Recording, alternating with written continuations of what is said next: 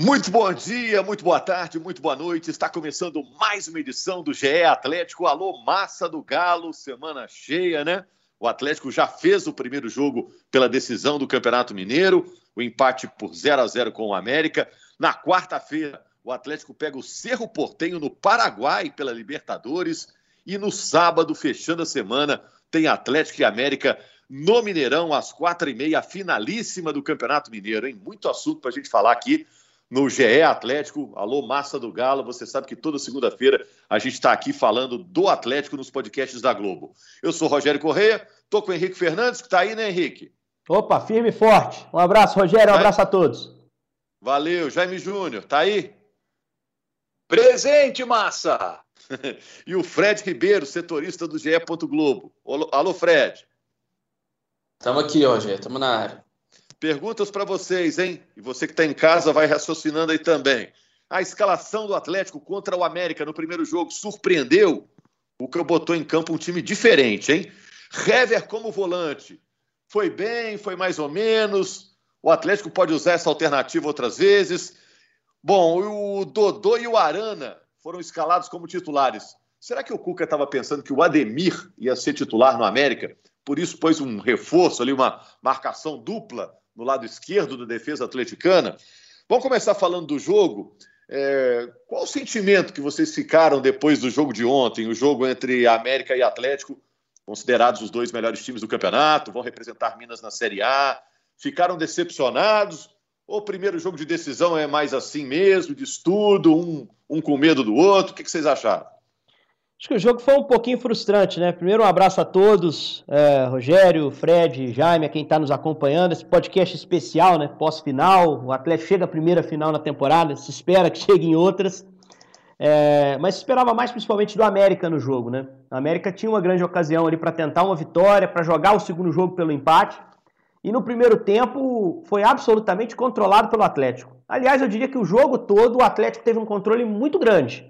Acho que o Atlético tem muito a celebrar desse primeiro jogo. Por todo o contexto. A gente já vinha chamando atenção para a semana dura que o Atlético teria, que na Colômbia se, se, ela se revelou até mais dura do que se esperava, porque a gente imaginava que pudesse ter ali de última hora uma mudança de local do jogo, não teve. Mas o momento do jogo foi extremamente estressante para os jogadores, física e psicologicamente. Um dia inteiro de viagem de volta, praticamente um dia só para treinar e recuperar o time, e aí entrar em campo no Independência.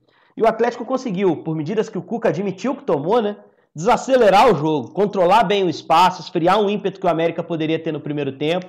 Na segunda etapa, quando o Lisca conseguiu melhorar o América, né? Passou a colocar os, os seus jogadores de frente mais no jogo. Nazário um pouquinho mais aceso no início do segundo tempo, o Rodolfo um pouco melhor também, teve uma finalização perigosa. O Atlético lidou bem com aquilo e só realmente foi encurralado no jogo depois da expulsão do Alan.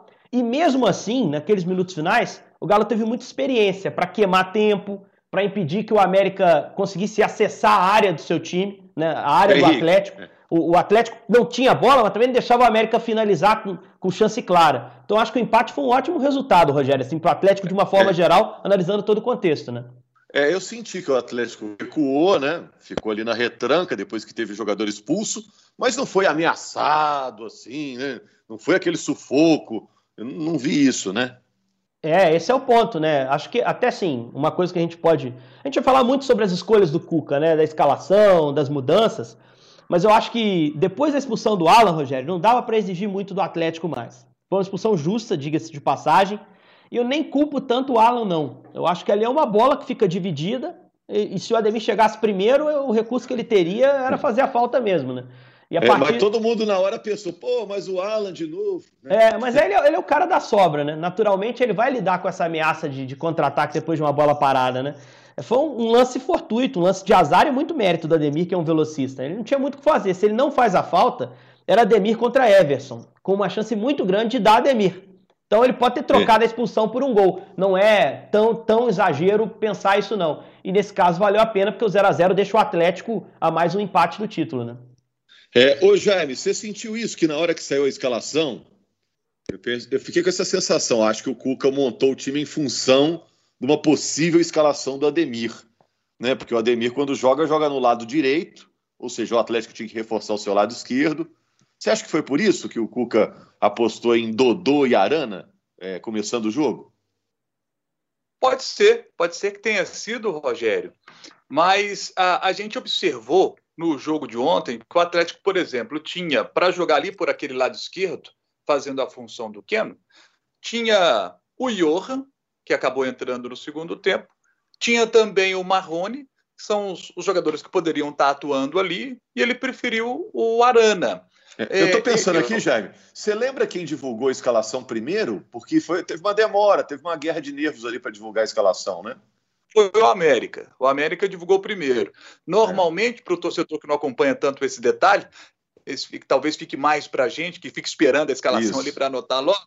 As escalações são divulgadas uma hora antes do jogo. Então, o jogo ontem, às quatro, deveria ter sido divulgado às três da tarde. Normalmente, os clubes cumprem bem isso. Três horas da tarde ali, uma hora antes, a escalação divulgada. Ontem ela foi divulgada com 10 minutos de atraso. O América divulgou e logo na sequência o Atlético divulgou também. Mas o que mais me chamou a atenção, porque o Atlético fazia esse doblete, Dodô e Guilherme Arana, nós já vimos nessa temporada e, e veremos em outros momentos é, da temporada. Agora, o que mais chamou a atenção foi a entrada do Hever. E na entrevista coletiva, o Cuca citou que 41% dos gols do América nessa temporada foram em jogada de bola aérea. Por isso ele colocou o Hever também, pensando nessa questão da bola aérea. O problema é que com a bola no pé, quando o Atlético fazia a saída do jogo, o jogo bem lento. A questão também é que o Cuca queria o jogo, como já citou o Henrique. E isso o Atlético conseguiu. No primeiro tempo, o América não chegou. Se você pegar os melhores momentos do jogo, é, as duas finalizações que o América teve ali no finzinho do primeiro tempo foram tão ruins que nem entraram nos melhores momentos da partida. Então, só que o Atlético também não estava conseguindo jogar quando estava com a bola no pé tão bem. Então, a, a saída do Hever para a entrada do Alan coloca um jogador ali mais habituado àquela função, já que o Hever já fez essa função em outros momentos da carreira, né? lá no Paulista, né? quando jogava com o Wagner Mancini, com o próprio Wagner Mancini, quando o Mancini vem para o Atlético, ele o coloca em uma partida assim, e naquele jogo também o Hever não tinha ido bem, porque não está habituado mais a fazer essa função, né? por mais que já tenha feito, mas não está habituado mais. Então é. foi melhor ter colocado o Alan realmente ali no, no segundo tempo. É, eu acho até que seria o ideal ter colocado o Alan no primeiro tempo. Mas para os objetivos do Cuca, é, é que veio com um time com um desgaste enorme, né? O time estava muito desgastado, mas muito desgastado. Conversando agora com uma fonte minha no Atlético, assim, você não tem ideia do desgaste que foi essa viagem é, para os jogadores porque teve toda a questão da tensão lá por causa das bombas, o gás lacrimogênio, foi muito tenso, foi tudo muito tenso. O desgaste foi físico, emocional, muito além do que o normal. Então, o time sentiu demais para esse jogo é, contra o América. Então, a estratégia era essa mesmo, dar uma desacelerada no jogo para decidir sábado.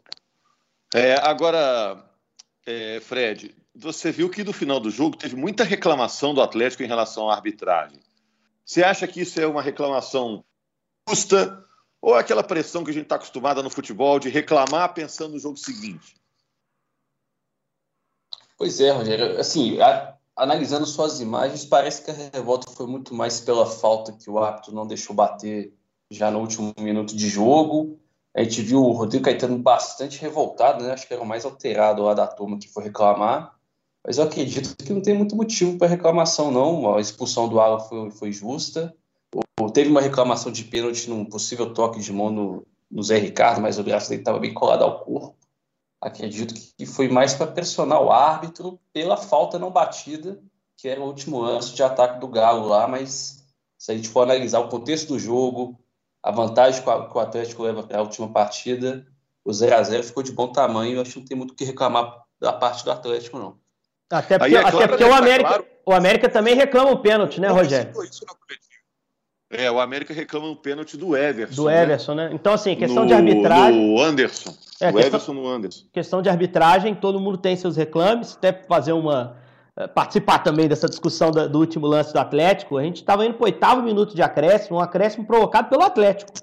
Porque depois da expulsão do Alan, o Atlético, a cada falta, cercava o juiz, atrasava a batida, não deixava o América bater rápido. O jogo foi ficando picado, né? Foi ficando difícil. Não, o Everson recebeu o amarelo por ser, né? Exato. O América não, não conseguia engrenar ali uma pressão muito pelo Atlético. Eu não estou condenando o Atlético, não, porque é uma atitude correta. Ah, o Henrique é a favor da cera. Acho que ela faz parte do jogo. Né? Mas você também não pode reclamar que o acréscimo foi lá longe, você ainda quer ter a última bola do jogo no acréscimo que você criou, que você provocou. De certa forma, seria beneficiar aquele que não deixou a bola, a bola rolar. E faltavam 5 segundos, o Atlético não cobraria antes do, desse último minuto né, de, de, de jogo, esse minuto a, a, mais que foi dado pelo árbitro do jogo. Então, acho que não, não, não faz sentido assim, essa reclamação, é para criar um, um, ambiente já para o próximo jogo.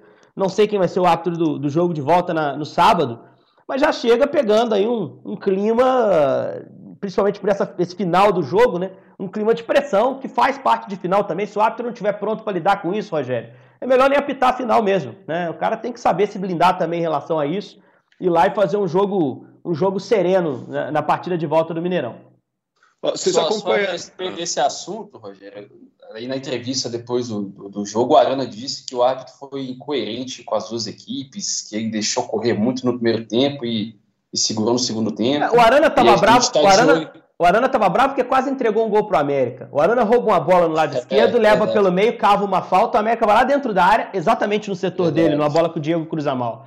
Então ele fica bravo com o árbitro, para não parecer que foi ele que fez a besteira ali no meio do campo. E, aí, e o Guga reclama e ia chegar amarelado também nesse, depois desse lance. Né? E só é. atitude de curiosidade, a gente está esperando. A gente está gravando a segunda de manhã. A súmula da partida que costuma sair com uma hora, duas horas depois do jogo, ainda não saiu. Então estamos atentos aí para ver o relato do árbitro sobre a confusão depois do jogo. E aí, o Fred, o Zaratio está voltando aos pouquinhos, né? O Jair foi poupado, o Alan é, expulso. Como é que tá essa volantada aí do Atlético para o segundo jogo? É, o, o Alan vai ter que cumprir a suspensão. Eu imagino que o Hever, que o Cuca não vai repetir a estratégia de colocar o Hever como um líbero, né? Que cita o Hever como líbero, um, um cabeça de área. E nós temos o Jair, que, que deve ser titular contra o Cerro. Aí tem a questão do desgaste, que provavelmente vai ser aumentado na viagem para Assunção. E o Alan Franco, né? acho que surge a oportunidade para o Alan Franco ser utilizado como esse camisa 5, esse primeiro volante. E a outra alternativa que eu também acho que o Cuca não deveria apostar é o recuar o Tietê. Já usou o Tietê, o Tietê acabou falhando nessa posição e, e virou um segundo volante. Mas são essas alternativas do Cuca, o jogo que vale a taça. Agora, é, o, Cuca, o, o Cuca sugeriu na entrevista, Rogério, sugeriu na entrevista que possa até poupar na Libertadores. Quando ele foi perguntado sobre isso diretamente, ele não descartou, não. Né? De repente, na Libertadores, ele planeja para o jogo do fim de semana e aí tira um determinado jogador desse jogo no Paraguai. O elenco é muito bom, gente. O elenco é muito bom. A ponto de ele tirar jogadores como Keno e Jair e ter todo um leque de opções que a gente fica impressionado de não ter jogado. Né? Eu acho que o, a, a, grande discussão sobre a, as escolhas do Cuca nem está nos jogadores poupados, mas no que ele, nos que ele escolheu para entrarem no jogo. Né? E eu fico pensando como é que fica a cabeça de um Marrone, de um Johan, que são caras, até mesmo de um Vargas, que pode fazer aquele lado esquerdo ali. Caras que, quando chega a notícia lá na preleção que o Keno não vai, via... não, não vai no ônibus, não vai com a delegação, os caras se veem jogando. E ele opta pelo Arana. É bem verdade que o Arana não fez um trabalho de ponta como o Keno faz, teve uma mudança tática ali também. Ele falou várias vezes, o Cuca, sobre um losango. O losango era no meio campo, com o Hever como primeiro, um vértice ali mais recuado do losango, Tietê e Arana mais alinhados, abertos, e o Nath com mais liberdade à frente. Então ele queria esse movimento do Arana, de ser um, um terceiro volante em alguns momentos, e também ter uma saída boa pelo lado esquerdo, coisa que o Marrone talvez tivesse mais dificuldade para fazer. Mas aí eu volto no tempo e penso no que o Cuca falou quando ele estava fazendo os testes, lá no início do trabalho dele. Não, por enquanto estou testando muito, daqui a pouco a gente vai ter 11, a gente vai ter 14, 15, os caras que entram mais, e cada jogador vai saber pelo que está brigando. Ontem ele rasgou isso. Ontem ficou muito claro que ele tem outras ideias, que ele pode mudar um pouquinho a estratégia do time, pode mudar a formação e que não tem um titular e reserva para cada posição bem definido. Então eu me imagino no lugar do Marrone. Poxa, eu não servi para substituir o Keno, ele optou por um outro lateral. É, qual é o meu papel nesse elenco? A mesma coisa é. o Alan Franco, a mesma coisa o Alan. foi relacionado, né?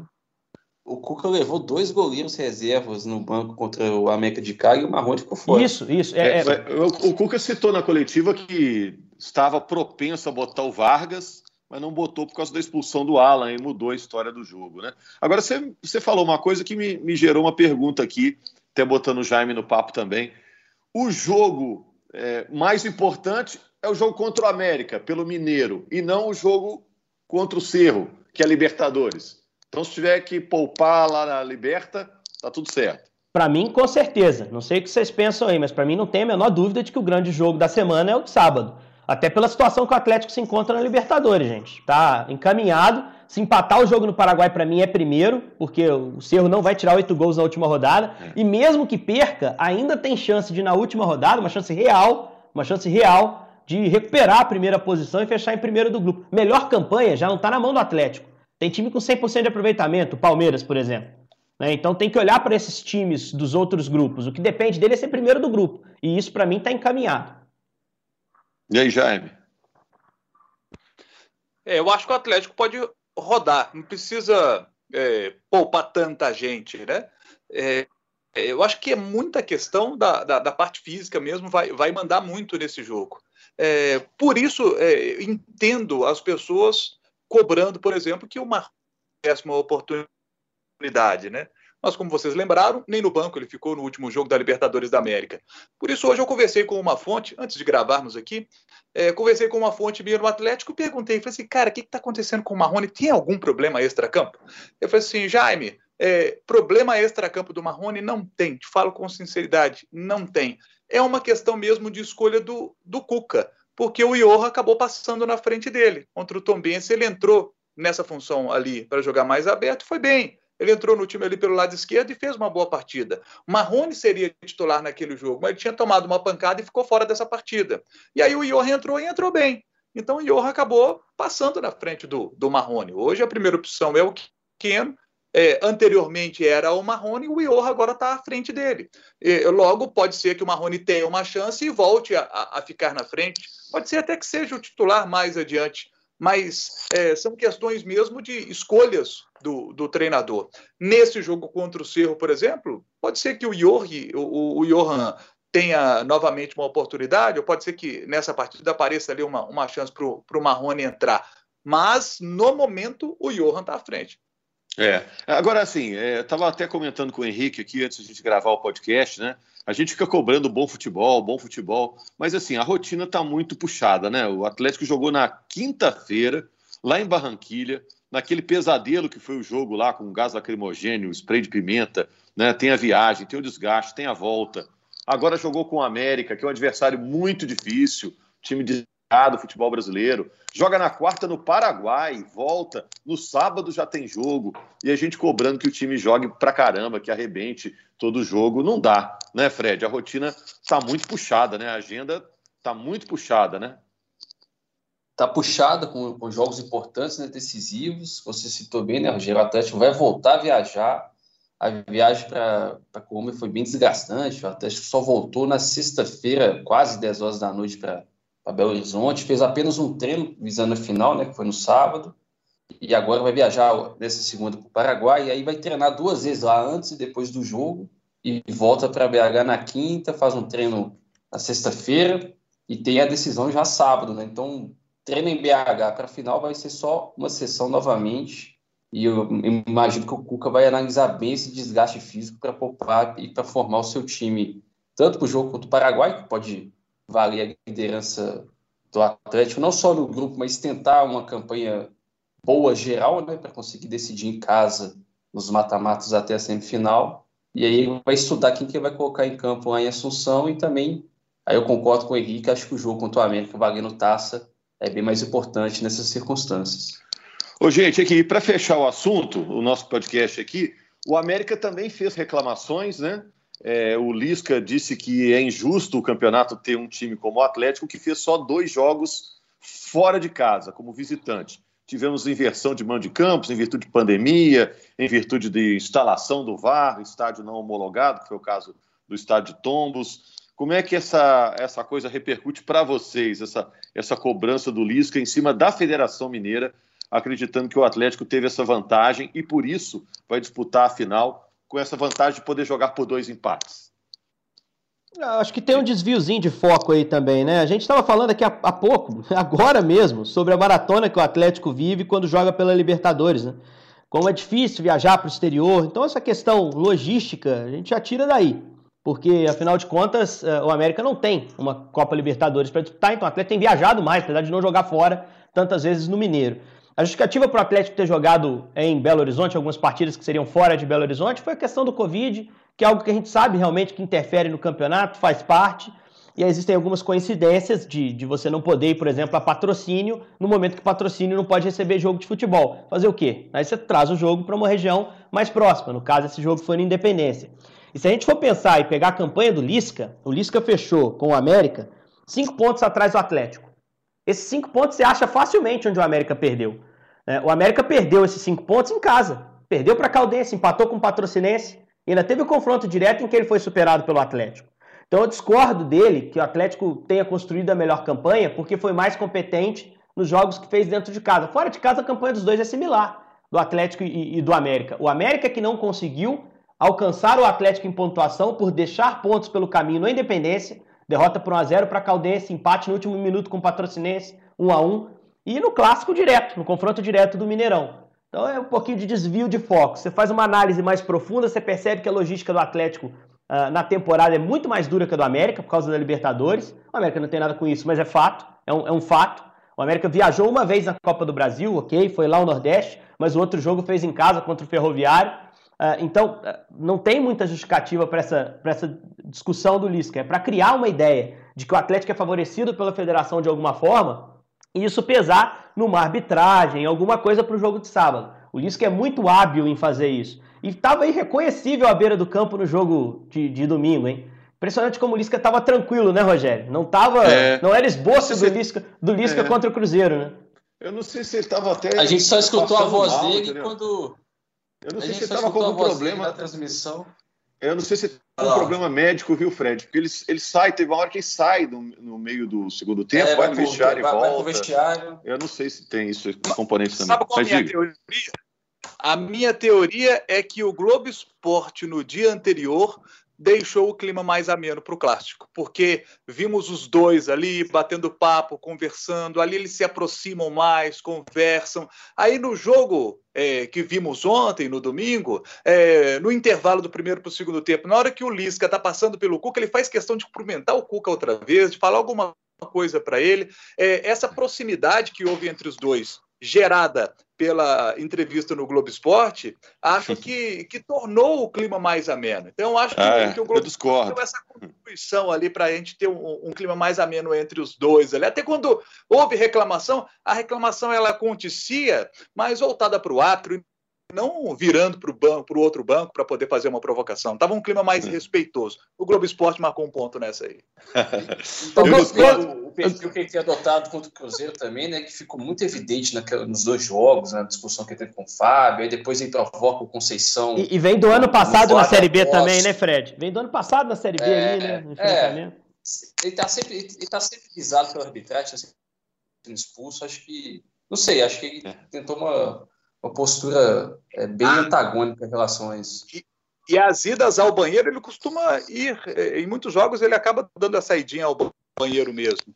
É, tipo o Ian Vanson, ex-técnico de vôlei do Minas, sempre dava uma idinha ao banheiro ali quando o jogo estava mais controlado, no caso do, do, do, Ian, mas o Lisca costuma dar essa idinha ao banheiro, não, acaba gostei, não sendo tanto uma novidade. Mas eu gostei dessa teoria do Globo Esporte apaziguador do Jaime. Eu estava no estúdio outro dia quando o Maurício Paulucci tentou promover um aperto de mãos entre Hulk e William Potker.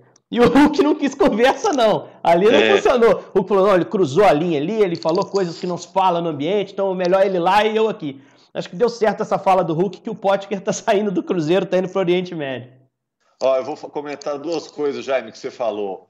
Uma que eu acho que não, não é esse cumprimento, essa conversa antes que gera esse clima mais amistoso, não, porque normalmente em campo tem aquele hino nacional e todo mundo vem, vem a todo o seu juiz, bom trabalho apitou, já virou outra coisa, todo mundo pressionando o juiz. E técnico, é, eu já vi técnico usando WM, mas WC para ficar render mais, não existe isso não. Oi, gente, estamos de volta então, combinado? Quinta-feira para falar de Atlético e Cerro, joga é lá no Paraguai, é líder contra vice-líder do Grupo H da Libertadores e, claro, falando também da expectativa para o jogo decisivo. Quem quiser falar alguma coisa, fala agora ou cálice para sempre, já diria lá o senhor padre? Não, deixa para quinta, que a gente tiver que falar ainda sobre a final, a gente fala na quinta, já sabendo também sobre a vida do Atlético na Libertadores. E, e uma coisa que rodou aí essa semana, esses últimos dias, sobre Davi Luiz no Atlético. com a fonte lá no Galo, falei assim, cara, loucura, o Atlético não vai trazer o, o Davi Luiz, não tem esse papo não. E disse mais essa fonte a mim, disse o seguinte, olha, a torcida do Atlético não precisa esperar uma abertura de cofres agora para trazer um baita de um zagueiro agora, que o Atlético não vai fazer isso não. O momento do Atlético agora é segurar as, as, os grandes investimentos que o Atlético faria nessa temporada, ele fez. Hulk, Nacho. Esses são os dois grandes investimentos. O é. Atlético vai. Já falaram de Diego zagueiro. Costa também, que está aí disponível. Sim, né? não. O Atlético é, vai trazer um bom zagueiro? Vai. O Bueno, naturalmente, vai sair no meio do ano, não tem sido utilizado, ele vai sair. E vai chegar um outro zagueiro?